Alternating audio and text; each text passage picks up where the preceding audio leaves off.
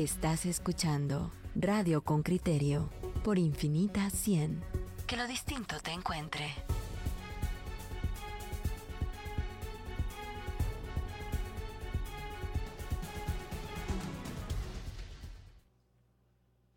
Oyentes con criterio, estamos de vuelta para, para conversar en torno a un tema que suscitó eh, reacciones y opiniones de, parte de muchas personas cuando empezaron a ver esos anuncios, eh, tanto en medios de comunicación como en redes sociales, que decían de parte de, una empresa telefónica, Tigo en concreto, que se iba a poner en práctica la tecnología 5G y que les iba a ofrecer a sus usuarios tecnología 5G en materia de, Internet, es decir, de, conectividad.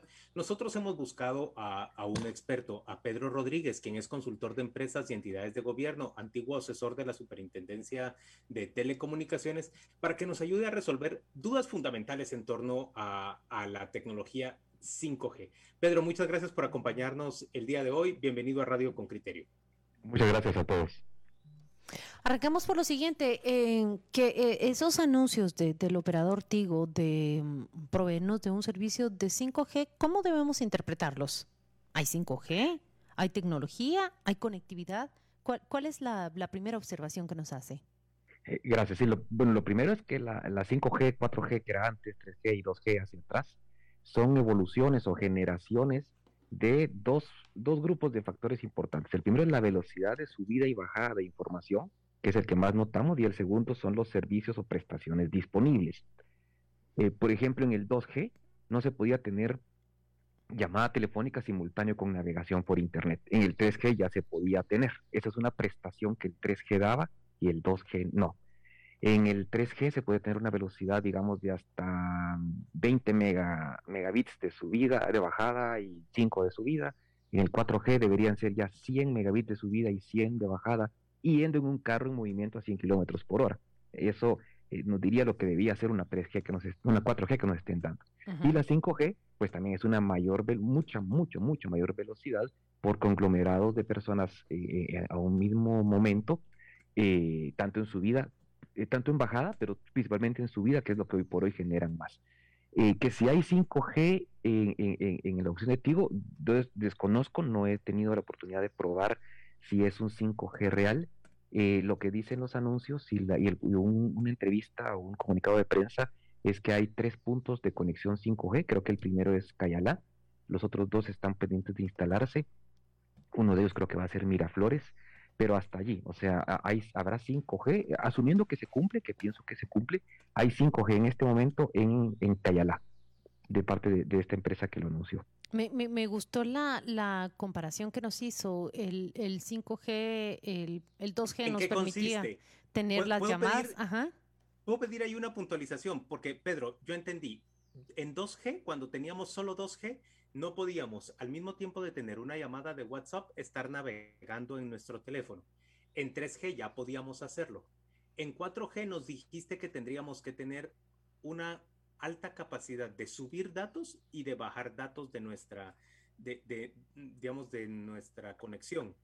Eh, ¿Cuál sería la diferencia entre 4G y 5G? Ok, sí, gracias. Solo hago una, una aclaración. No es que se podía tener una llamada de WhatsApp simultáneo a la navegación. Una llamada común de teléfono junto con navegación. Sí. Ah, ya, ya.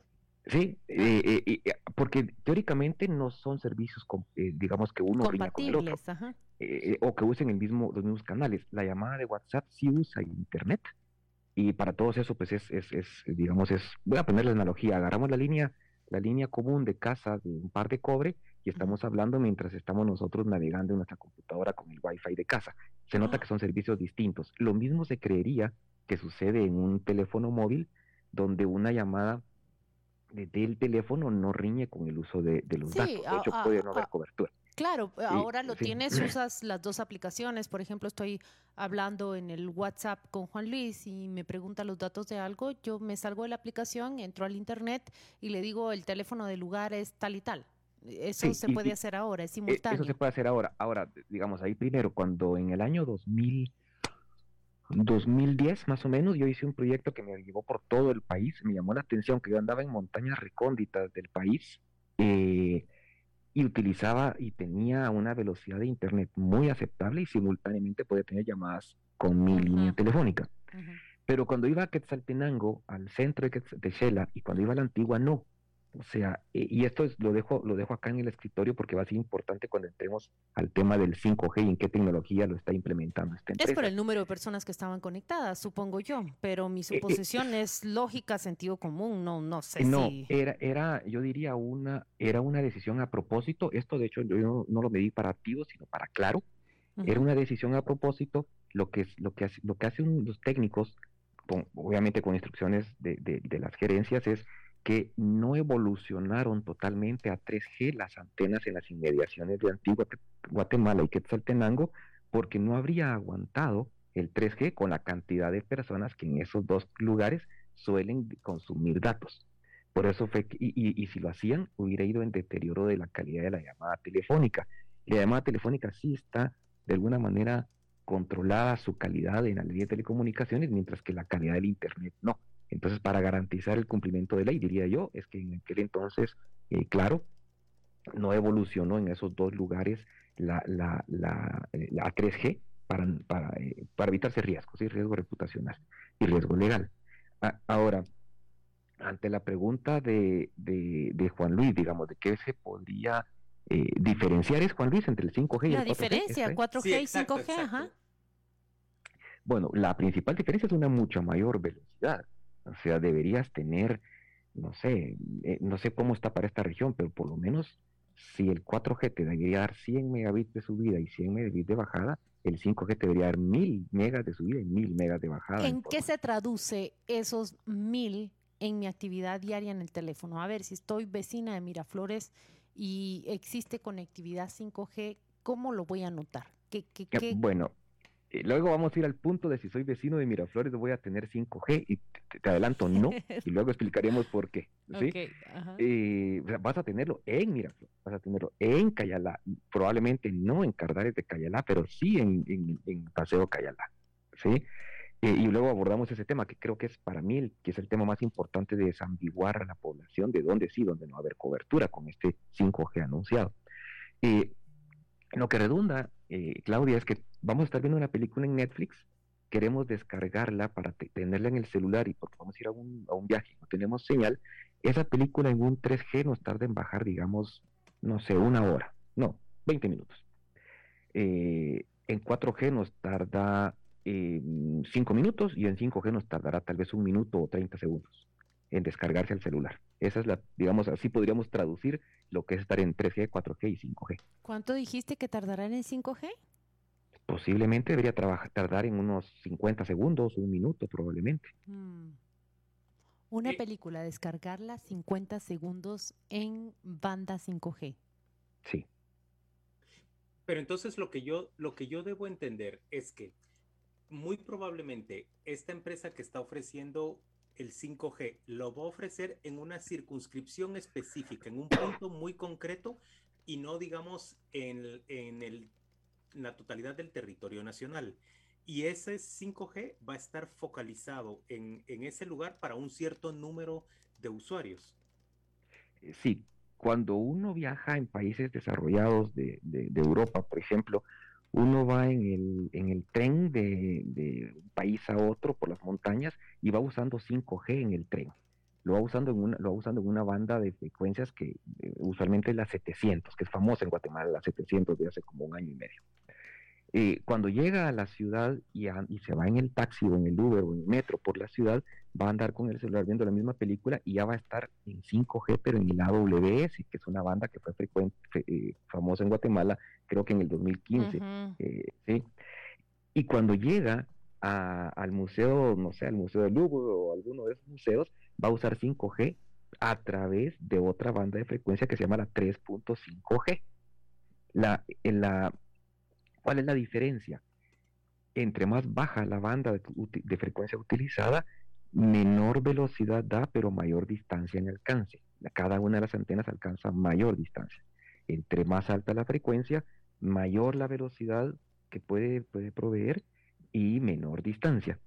En, yo vi una publicación de, prensa libre en la que entrevistan a un funcionario de Tigo, Manuel Cisniega, y la publicación dice que utilizaron la frecuencia 3.5 megahertz. Creo que hay un error de publicación y se refería a gigahertz. Gigahertz, porque eh, no, no es lo, lo mismo.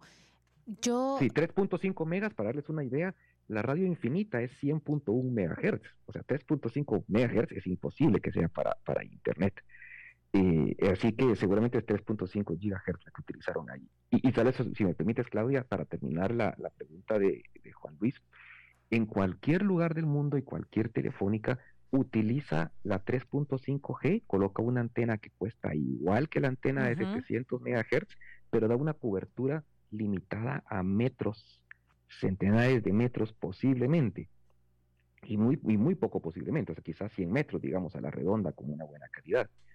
Y si quisiera cualquier empresa colocar cobertura en toda la zona 15 y 16, digamos, en alrededores de, de, Cayalá, tendría que colocar una antena más o menos cada 100 metros de distancia de la otra, entonces, o máximo 200 metros de distancia. Eh, si lo quisiera hacer con la AWS, tendría que colocar cada antena quizá unos eh, 4, 3, 4 kilómetros, y si lo hace con la 700 es una antena cada 10, 15 kilómetros. Esa es la diferencia y por lo cual la, pregunta, la respuesta es yo desconozco si, si Tigo tomará la decisión de implementar 5G eh, a través de la, de la frecuencia 3G que ya poseen. Si lo hicieran, sería una inversión altísima, eh, aunque es una entrada al mercado, que cada empresa toma sus decisiones basadas en su riesgo y rendimiento.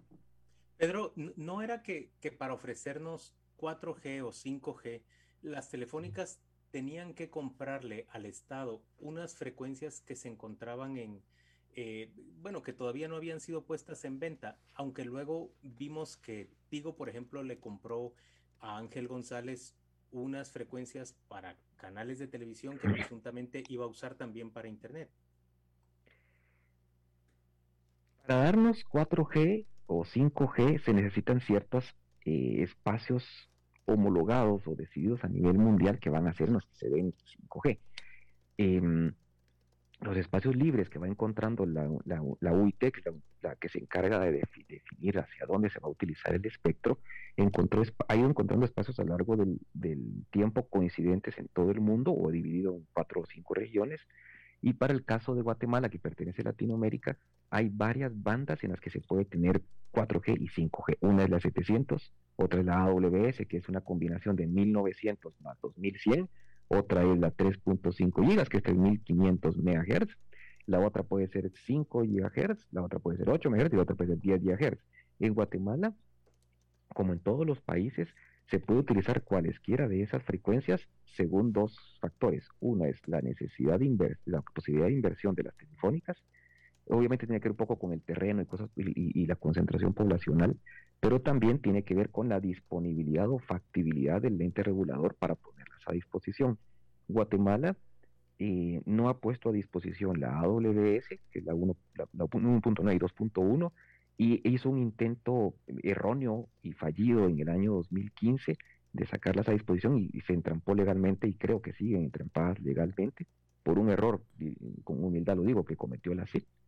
Y las 700 MHz no se ha podido poner a disposición porque está ocupado más o menos por unos 30 canales de televisión de, UHF, como el Azteca, el Guatelevisión, el Canal 27 y distintos canales.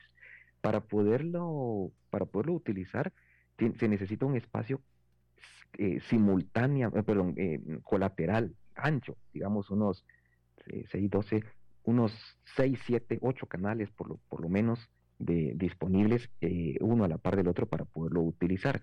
Lo que Tigo adquirió en el, y que se salió a luz en el 2019, finales del 2019, son algunas frecuencias que utilizaba televisión eh, abierta, pero no están una a la par de la otra ni están en los espacios que se necesitarían para poder eh, utilizarla para Internet. El siguiente paso que tiene que dar la CIT es em, desocupar los demás espacios colaterales para correrlos a todos hacia otros espacios, a todos los canales de otros espacios, y entonces tener ese, ese espectro eh, de un solo bloque disponible, ya poderlo sacar a subasta, eh, es lo que tocaría. De manera que lo que compró Tigo es como una, digamos, la garantía de que, de que las negociaciones sean con él para poderse mover hacia otros espacios o no negociar con él, sino que adquirir el resto de espacios a través de subastas individuales. Tengo la, la pregunta con la que arranqué esta entrevista es, eh, Tigo ofrece 5G, ¿es verdad? ¿Es, eh, si nos vamos técnicamente, se puede decir que sí, aunque no es una navegación plena? Yo entiendo que Tigo lo está ofreciendo en determinados lugares con la frecuencia que actualmente tiene. Aquellos 30, em, eh, me parece que fueron 30 el espacio de frecuencia que fueron licitados, que no fueron licitados y de los cuales ya gozaba la compañía. Eh, ¿Cómo lo pueden ofrecer? Eh, ya, ya Juan Luis le preguntó si no han sido licitados, pero ¿será Tigo acaso la única que puede hacerlo? el, con los 30, Claudia, se refiere a los 30 famosos comprados en el 2019. Eh, sí, me refiero a esos y que no fueron licitados. Ok, sí, fueron 36, seis canales de televisión, cada uno de 6 MHz. Eh, no fueron licitados, no fueron, pero no fueron subastados porque ya estaban en usufructo de un usufructuario. Eh, este usufructuario, que era eh, hizo una venta de los títulos activo. Esto está, está legal. O sea, dentro de la ley se estipula la venta en el mercado secundario. Y se agarra el título, atrás se le pone el nombre a quien se le da, se pone la firma y se presenta la CIP y la CIP tiene que aceptar ese endoso de título y ellos se lo pueden regalar o vender o prestar o como lo quieran hacer. En ese caso, entiendo, hubo una compra. Entonces, no, pues quiero quitar como de la mente el tema de que no fue licitado como si hubiera sido un pecado no licitarlo, no, así no se podía meter a, licitar o, subastar esos, esos eh, títulos. Y yo estoy seguro que Tigo no está usando esos 36 MHz para esta, para esta implementación por, por, varias razones. La primera es porque en el comunicado de prensa libre dice que no lo están usando, sino que están usando la 3.5G. Y lo segundo es porque es imposible usarlos. O sea, ningún teléfono del mundo va a poderse conectar en esos 36 MHz que ellos adquirieron. Fue un, solo metieron el pie derecho en, el, en la cancha de, de, juego para luego poder meter el pie izquierdo y tener la cancha completa y poder utilizar la 700. Entonces, técnicamente no se podría hacer con esos 36 MHz ubicados en donde están ubicados. Si los pudieran ubicar eh, uno seguido a la par del otro, eh, tal vez se podría hacer siempre y cuando los ubiquen en los espacios adyacentes y correctos, no cualesquiera eh, seis espacios adyacentes de funcionalidad tampoco. Y la tercera razón es porque están ofreciendo coberturas muy limitadas. Si estuvieran implementando en esas 700 MHz, o en, esa banda de 700 MHz, o en esos 33 MHz que, que, adquirieron en el mercado secundario, estarían dando una cobertura por lo menos para todas una buena parte de la cadera, digamos, llegaría hasta la colonia del maestro, llegaría hasta las universidades, y no creo que desperdiciarían la oportunidad comercial de decir, si estás en la Universidad del Valle y Landívar, también tienes 5G. Tenés acceso a 5G. Mira, mira, Pedro, eh, una última pregunta de mi parte. ¿Los aparatos de teléfono que se usan en Guatemala en general están habilitados para 5G? Mm, desconozco la estadística de qué aparatos eh, y cuántos hay de, cada uno, pero las, las empresas fabricantes de teléfonos los, les van agregando las antenas en la medida que la tecnología está disponible para que se conecten a, ellas. Mm, digamos, uno tenía un teléfono Motorola en el año 98 o 2000 y ese sí pudo tener 2G, pero no 3G. Y hubo que hacer una compra de un aparato que al final lo que tenía es dos cosas importantes. Una antena para las frecuencias, las frecuencias para el, para el 3G, y dos, un procesador mucho más grande que permitía procesar toda esa data subiendo y bajando a una velocidad satisfactoria. Eh, yo diría que en Guatemala una gran parte de la población tiene teléfonos listos para navegar a 4G y diría que una proporción baja tiene teléfonos em, para, para 5G. Muy probablemente, si yo fuera el estratega comercial de Tigo, probablemente yo habría lanzado esta estrategia en, de 5G en Cayala para buscar la adquisición de teléfonos sin, con, con antena 5G, preparándome para un lanzamiento a nivel regional mayor o, nacional eh, y que ya sea yo aquel eh, telco que tenga esa capacidad de que se conecten los, los usuarios. Em, Guatemala es el país del mundo con mayor costo de adquisición de teléfono comparado por el PIB. Y aunque se quitaran los impuestos, no, no, se quitaría. Eh, de manera que Guatemala es el pagamos muy caro, decir vos, Nuestros teléfonos, inteligentes. Sí, nosotros pagamos muy caros con relación a, mm, al PIB. Ahorita les doy el dato exacto. 40% de la población más pobre no los puede comprar en Guatemala. Eh, y esto es basado en un Nokia 215, que es un teléfono bastante barato. Esos son datos de estudios que yo he realizado en este año. De manera que eh, si Guatemala es de los países donde la, la asequibilidad, pese que nosotros, no me dejarán mentir, vamos en el bus público y miramos personas con smartphones grandísimos y, sí, pero... parece, parece ilógico, pero, pero digamos que sí, las empresas tienen que hacer un esfuerzo grande que hubo un tercer eh, operador que no la hizo. Telefónica en realidad yo diría que desapareció del mercado porque no dio el paso estratégico a invitar a sus usuarios a adquirir teléfonos de una gama mayor de, uso de Internet. Y mm. por eso cuando sintió, invirtió en antenas, de hecho yo sí probé el 4G en Telefónica, sí tenía 4G, eh, mientras los otros dos, los operadores lo anunciaban, yo puedo dar fe de que no tenía, nunca llegaron a tener 4G, ni Tigo ni Claro, Telefónica sí, me consta, pero tenía las antenas, tenía la tecnología, pero no tenía los usuarios con los teléfonos. Infraestructura, tenía la infraestructura, pero no la, facilidad comercial de generarle a sus usuarios la experiencia que explotaran. Sí, porque no tenían un teléfono que aguantara esa velocidad. Me, me llamó la atención, dijo usted, el 40% de la población más pobre en Guatemala no puede comprar el teléfono inteligente más barato. ¿Qué precio tiene ese teléfono inteligente más barato? Ah, debe ser, déjeme ver para cuando se hizo este estudio, el Nokia costaba 350 dólares. 350 dólares. Sí. Bueno, y, y, digo esto, más, otro dato importante, Guatemala tiene la cobertura de banda ancha más, más grande de toda Latinoamérica, cobertura, digamos, en área, pero tiene el más bajo uso real, que es 14%. Entonces, no siempre tener una cobertura va a aumentar el uso real. Y eh, esto porque probablemente, eh, bueno, somos una población muy dispersa en conglomerados, eh, muchos conglomerados, pero muy pequeños, lo que llaman villas en otros países, que se puede invertir en una antena y lo que se va a cubrir son, digamos, 20 mil personas en 10 kilómetros a la redonda. por eso es que yo desconozco si Tigo podría irse a una implementación a través de la 3.5G, podría ser una buena idea, habría que ver el, valor de la inversión.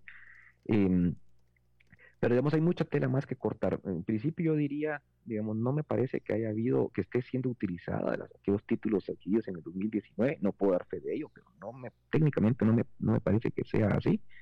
Dos, me parece que cuando, y para no dejar a Claudia de, de vecina de Miraflores, no me parece que el 5G que ponga activo en Miraflores vaya a alcanzar a los vecinos, porque el otro aspecto de las frecuencias es que entre más baja la frecuencia, mayor cobertura hay y eh, entre más alta, menos, cobertura. Sí, mala onda, Pedro, mala onda. Pedro, Pedro, ¿y el, ¿y el precio tan alto de, de los teléfonos inteligentes en nuestro país está determinado porque quienes lo venden son las telefónicas principalmente. Diría que no, de hecho es más barato comprar un teléfono inteligente a través de la telefónica que a través de un tercero.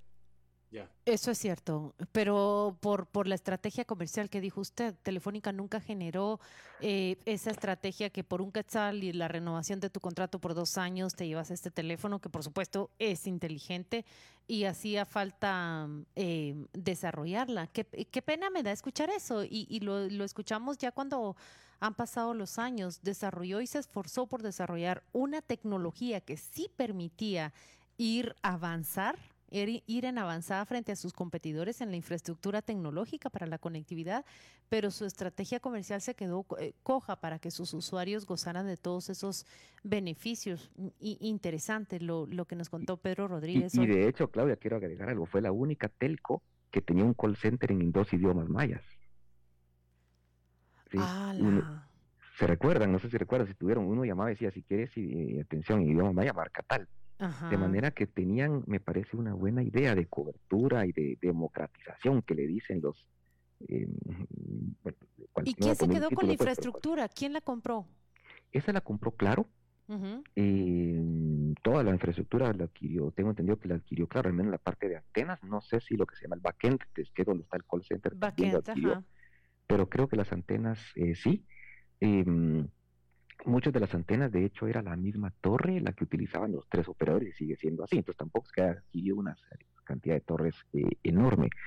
Eh, la estrategia, e, ese es un tema importante. A veces se cree que cuando es tecnología deben ser tecnólogos quien la manejen. Yo diría que el principal error, y yo en aquel entonces era gerente general de un medio de comunicación, teníamos como 140 mil casas conectadas por cable, era, teníamos un buen tamaño, uh la más grande de la región, y yo era amigo del gerente general de Telefónica. Él, era, él estudió electrónica, yo había estudiado electrónica, y yo le decía que, que, debía hacerse a un ladito y dejar que alguien no tan tecnólogo fuera el que dirigiera a la, a la empresa. Eh, la tecnología debe ser co-dirigida por tecnólogos a la par de, de, comerciales, a la par de educadores, como decían en el segmento anterior, y a la par de médicos, a la par de gobierno, a la par de políticas públicas, a la par de desarrollo social, se recuerda, yo me entrevistaron hace como en el año 2016, cuando yo quería ver el proyecto de la, de la 4G y me fui de asesor del ministro de Desarrollo Social, José Moreno Cordón, y desde ahí quisimos eh, llevar el proyecto para desarrollo social, la 4G. Entonces, no, no, no, así como en gobierno, debe ser un tema global. Interdisciplinario. Eso nos, está hablando. Ajá. en una empresa también. Y eso es lo que a mí me parece que Tigo hace bastante bien, muy bien, bueno, tiene un, estratega, numérico de primera, lo conozco, y creo que hacen muy bien. Yo hasta la fecha sigo cantando el jingle de Desfrijolízate casi dos, tres veces por semana. Me quedó tan grabado que, lograron esa estrategia bien, bien posicionada, de manera que cuando tuvieron frecuencias, invirtieron en tecnología y ya tenían eh, usuarios con el teléfono listo para usarlo a los dos días de que lo lanzaran. Ahí lo que nos decís es que hubo una estrategia inteligente de mercadeo con una estrategia inteligente de, desarrollo tecnológico. Sí, hubo una estrategia empresarial inteligente que incluyó en la forma adecuada los milestones necesarios para tener la tecnología, las frecuencias para, para utilizar esa tecnología y la base de usuarios lista para aprovecharla en el momento justo. el, mercadeo fue más bien el front-end de todo lo que estaba pasando por dentro. Sí, el mercadeo al final se le da a una agencia de publicidad y se le dice que haga con lo que se construyó en, en tres o cinco años. Ajá. Ala, Pedro, parece que, que, recibimos, me siento como que estuviese recibiendo una clase de, de conectividad 5G. Eh, voy a ir a reclamar, me dice dónde está el buzón de, sugerencias, que no sean tan mala onda con los vecinos de Miraflores. Ahí me voy a ir a pegar a la antena. Muchas no, gracias. pero lo que tiene que hacer mejor es mándele su ubicación y porque la, usualmente una antena se puede correr varios metros a, a, los lados. Yo lo que hacía cuando fui gerente general de una empresa de, tecnología para call centers y recuerdo que las antenas, las torres tienen tres antenas, una para cada uno de los tres lados. Y sucede que frente a la oficina mía quedaba, quedaba Walmart. Y cuando llamaba el gerente general de Walmart, que no le llegaba la señal a su escritorio, corrían unos cuatro grados la antena, la giraban para que le llegara a él. A los dos días llamaba yo y regresaba la antena esos cuatro grados para que le llegara a mí. Entonces lo que le sugiero, Claudia, es que mejor diga dónde están y, y negocie con ellos para que la antena quede del lado de su casa y girada hacia su dirección para que sí le pueda llegar. Ahorita lo voy a hacer y espero que no haya otro vecino por ahí que a los pocos días llame y diga la gira en la otro, otros cuatro grados. Gracias, Pedro Rodríguez. Pero en más de una ocasión hemos visto eso, de que, de que acomodan la, la antena según el reclamo de uno. Gracias, Pedro, por acompañarnos hoy. A ustedes, muchas gracias, como siempre.